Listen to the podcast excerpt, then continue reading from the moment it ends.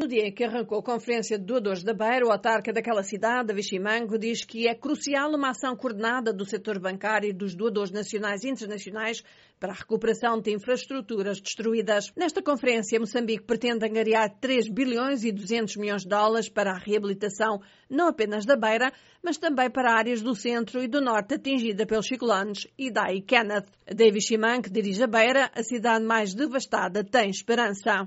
Há grande expectativa.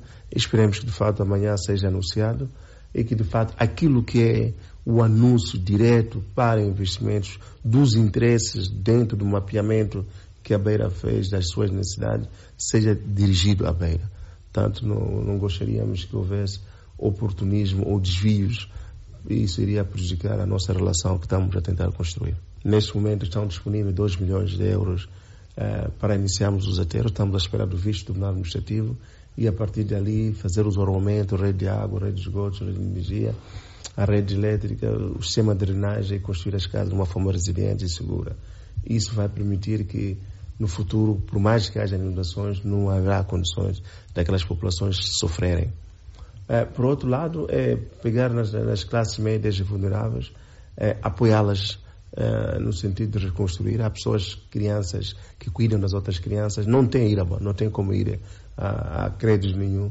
Essas pessoas, nós vamos ser os avalistas, vamos ter que ajudar essas crianças para que de fato tenham um teto. Aos mais velhos que são inoperacionais, não têm capacidade de mobilidade, há que olhar para essas camadas naturalmente avançarmos com a, sua, com a sua sustentabilidade. Ao intervir na conferência, que começou esta sexta-feira e termina amanhã, David Chimanga afirmou que a Idilidade está a trabalhar para que as camadas vulneráveis tenham acesso a meios financeiros de modo a recomeçarem a vida em pleno. Cerca de 100 projetos socioeconómicos do Plano de Reconstrução da Beira estão a ser discutidos por 700 convidados, tais como a reconstrução de hospitais e escolas, proteção costeira, estradas e habitações. O debate sobre a modalidade de financiamento e fluxos financeiros foi feito a porta fechada, sugerindo a necessidade de aprimorar os canais de injeção das doações para servirem aos projetos prioritários da reconstrução.